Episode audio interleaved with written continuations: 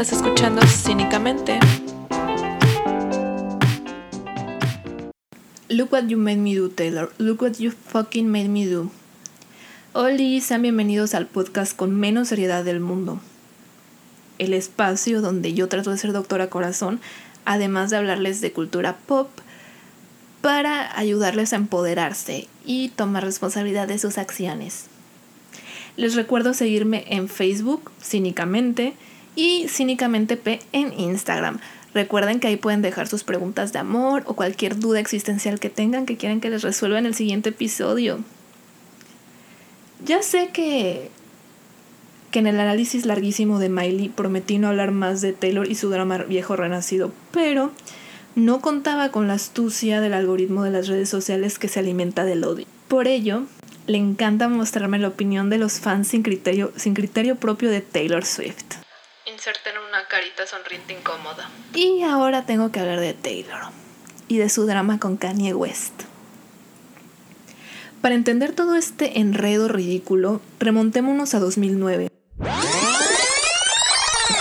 cuando un inocente pero aún inmadura y rencorosa Taylor ganó el VMA por You Belong With Me, donde el Kanye West dijo sus palabras infames. I'm a little finish but... ¿Quién era Kanye en ese momento? Desconozco. Sin embargo, buscando en el video de Sebas Gemuret, parece que estaba bastante posicionado, mientras Taylor apenas se hacía un nombre. Dicho evento le confirió reconocimiento a Taylor que antes no tenía.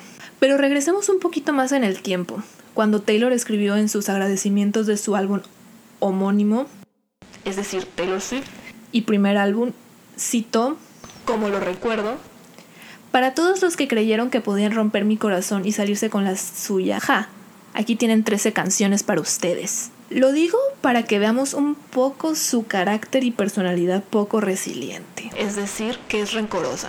Luego, en 2008, ella termina con Joe Jonas y en lugar de promocionar su álbum, se dedica a quemarlo, a tal grado que los Jonas Brothers tuvieron que publicar un comunicado en MySpace Para que se dé una idea de lo viejo que es esto. limpiando su trasero, reconociendo la llamada y que Taylor fue quien la finalizó. Esta fue la primera vez que noté yo cómo Taylor manejó la narrativa muy a su antojo Y a su beneficio. y además que desde el principio nunca le importó quemar a alguien por venganza personal. Y me pareció una actitud muy inmadura. Y yo tenía menos años que Taylor. Que yo lo vi inmaduro. O sea, yo inmaduro. Madre santa. Un año después, Taylor publica Speak Now, Un año después de lo que pasó con Kanye. su tercer álbum donde le dedica una canción a Kanye. Como en tono de perdón, de diciendo X, no pasa nada, mi amor, todo chido. Y también en este CD tenemos la infame línea de She's better known for the things she does on the mattress. She's an actress. Es decir, ella es mejor conocida por las cosas que hace en el colchón. Ella es una actriz. Un verso dirigido a Camila Bell, exnovia de Joe Jonas también. Para mí esto es relevante. Ahora adelantemos el tiempo seis años más tarde. Taylor y Kanye son amigos, conocidos, cordiales, whatever tomorrow. Y ese mismo año sale la canción Famous de Kanye West, donde dice, creo que Taylor y yo podríamos tener sexo. ¿Por qué? Porque yo hice esa perra famosa. Enseguida fueron los Grammys, donde Taylor hace un bellísimo discurso donde dice, habrá personas en el camino que te quieran quitar el mérito de tus logros. Es decir, hace alusión al famous, I made Famous. I made, her, I made that bitch famous. Kanye se emputa. Bueno, digamos que no se emputa, pero saca unos tweets diciendo Taylor conocía la canción y dio sus bendiciones. Tuvimos una llamada y la chingada. Pero Kim Kardashian se emputa más. Ambos declaran que Taylor Swift sabía que existía la canción y que la aprobó mediante una llamada telefónica.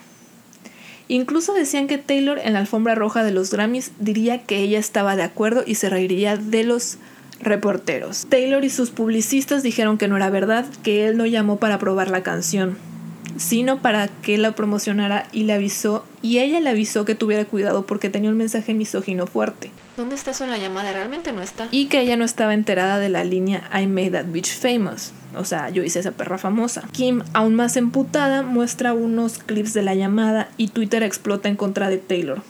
Con los emojis de serpiente, donde Kim realmente solo hace referencia a las serpientes, realmente no dice díganle a Taylor que es una serpiente. Mm, puede entenderse que sí, pero realmente no hizo una llamada a acción literal. Pero si Taylor se fija en los tecnicismos, nosotros también vamos a fijarnos en los tecnicismos. Posteriormente, Taylor hace la siguiente declaración. Ese momento cuando Kanye West secretamente graba tu llamada telefónica y luego Kim Kardashian la publica en el internet. ¿Dónde está el video de Kanye diciéndome que soy un... Ah, diciéndome que va a llamarme esa perra en su canción? No existe porque nunca pasó. Tú no puedes controlar cómo... No puedes controlar la, la respuesta emocional después de, de, ser llamada esa perra enfrente de todo el mundo. Claro que quería que me gustara la canción, aquí está diciendo que sí, sí, sí, que no sé cuánto, que él prometió que me iba a poner la canción, pero nunca lo hizo. Yo quería tener una relación amistosa con él. Cuando yo quería hacer, cuando yo quería apoyar a Kanye en la llamada, pero no puedes aprobar una canción que nunca has escuchado. Siendo falsamente pintada como una mentirosa cuando yo nunca tuve la historia completa ni la canción completa donde asesinan mi personalidad. Desearía que me excluyan de esta narrativa a la cual yo no pedí ser parte desde 2009. Pasan los años, Taylor saca el libro, digo, saca su disco de Reputation, donde prácticamente basa toda su era en ese momento. Y bueno, ahora en 2020 se filtra la conversación completa. Ahora resulta que Taylor siempre dijo la verdad. Y Kim sale a decir que la verdad no es esa. Mientras según fans de Taylor, ella no le tomó importancia a pesar de publicar una historia en Instagram que hablaba en tono soberbio y rencoroso que no le importaba que nos preocupáramos por cosas donde no le importaba y que nos deberíamos preocupar por cosas más importantes. Pero claro, ella quería ser excluida de la narrativa. No le dio nada de importancia al drama en 2016. No basó todo su álbum en Kanye West y en Kim Kardashian. Pero claro, Kim Kardashian es la que le da mucha importancia por decir que Taylor Swift solo se está basando en tecnicismos para salvar su culo. Claro, pero Taylor Swift no le da importancia. Etcétera. Ahora, ¿quién mintió? Nadie. ¿Cuál es el problema? Realmente ninguno. Lo que pasa aquí es que hubo un gran malentendido y que Taylor Swift tuvo la primera carta sabiendo el juego del otro y resultó que Kanye tenía un as debajo de la manga. Recapitulemos. Kanye saca una canción controversial y misógina. Kanye es un hombre polémico, es famoso por decir cosas polémicas, controversiales, no hay sorpresa ahí. Acto 2, Taylor arremetió contra él, apelando que había gente que quería colgarse de sus éxitos. Tercer acto, quien publica los clips donde Taylor accede a las líneas My Still Have Sex y Make Her Famous. ¿Qué pasa aquí? Taylor, con lo poco que le quedaba, dijo que no sabía qué dirían esa perra. Un pequeño detalle que le salvaría el culo. Y bueno, en acto, el acto último, Kim Kardashian y Kanye siguen con su vida y Taylor hace toda una era basada en en ellos. En este punto, lo molesto no es quien tiene la razón, son los fans que atacan a Kim por defender a su marido. Que Kim está en lo correcto o no, no lo estoy discutiendo. Pero se le publicó una frase así a Kim. Escríbele una disculpa pública de tu parte de tu parte de tu marido a Taylor Swift. Luego enséñales a tus hijos sobre tomar responsabilidades sobre tomar la responsabilidad de sus decisiones, sean buenas o malas. También explícales que nunca es demasiado tarde para hacer lo correcto. Creo que no hice muy claro por qué hay un problema aquí. O sea, debemos pedirle a Kim que tome responsabilidad de sus acciones, pero a Taylor no. O sea, ¿cómo? Sí, lo que pasó en 2016 a Taylor no estuvo chido, realmente ella no se merecía esa canción, no se merecía el bullying que recibió, orquestado por ellos. Como tampoco es correcto que Taylor haga lo mismo. Recordemos a Camila Bell, recordemos a Katy Perry, recordemos a Calvin Harris, recordemos a Scooter Brown donde literalmente Taylor Swift le dijo a sus fans que fueran a molestarlo y que le hicieran saber lo molesta que está ella porque él es dueño de sus discos cuando ella firmó un contrato que decía cedo todos mis masters a Big Machine Records. Ella sabía que podían comprar la disquera. Ella no quiso comprar la disquera, se fue a otra disquera sabiendo que ella era la mayor vendedora de discos, es decir, prácticamente Sin Taylor la empresa quebraría prácticamente. ¿Qué pasa? Al, al punto de la quiebra, pues la empresa se ve, la vende y Scooter Brown la compra. O sea, ya sabía que ellos eran amigos, o sea, ¿cuál es la sorpresa? Para mí el problema no es si Taylor Swift tenía razón o no. Yo creo que Taylor Swift es una gran cantante, es talentosa, sabe vender su marca, pero realmente no es un ejemplo a seguir positivo para mí. Y por eso estoy hablando de ella, porque quiero eh, este, usarla como ejemplo de qué no debemos hacer. Y algo que no debemos hacer es no tomar responsabilidad de nuestras malas decisiones.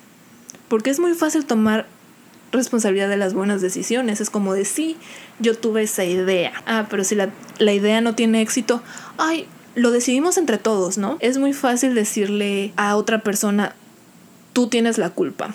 Es como cuando yo decidí meter la computadora en mi maleta de documentación. Claro, mi mamá me dio la idea así de, ay, ¿por qué no la guardas en tu maleta de documentación? Y se me hizo muy fácil porque dije, güey, qué hueva sacar la computadora cada vez que pasa seguridad. Bueno, mi maleta se perdió y lo primero que hice fue obviamente echarle la culpa a mi mamá, cuando realmente yo tomé la decisión de guardarla en esa maleta. Mi mamá no me obligó, vamos. Es más fácil echarle la culpa a los demás. Recapitulemos, para hacer más claro el ejemplo. Taylor Swift sabía que iba a salir una canción misógina en su contra donde decían que le hizo famosa. Porque si escuchamos la conversación completa, realmente Taylor Swift está muy de acuerdo con la canción. Sí le dice a, Kanye que mejor no publique I owe her sex, es decir, que, que le debe sexo Taylor, porque eso él mismo le dice, todas las feministas se van a ir en mi contra, y ella le dice, sí, sí, por eso mejor pon My Still Have Sex. Kanye le hace caso. ¿Qué pasa? Efectivamente, no le dice la frase, no, no dice la infame that bitch line, ¿sabes? Pero es algo muy pequeñito comparado con decir que la hizo famosa. Ella está de acuerdo y le dice, ¿sabes qué? Tú crees que me hiciste famosa, así que está bien que lo cuentes desde tu perspectiva. Pero en los Grammys dice, Kanye no me hizo famosa. Que no sea mami cuando en realidad Kanye sí la hizo un poco famosa, o sea, ella hizo famoso a Kanye como ella a él. Y de hecho Kanye está tan al tanto de eso que decide decirle, oye, publica la canción en, en Twitter, es una buena movida para los dos. Ella se niega. Pero dice que los Grammys les va a decir a todos que ella estaba de acuerdo con la canción. Y recapitulemos, Kanye no necesitaba que la canción la aprobara Taylor.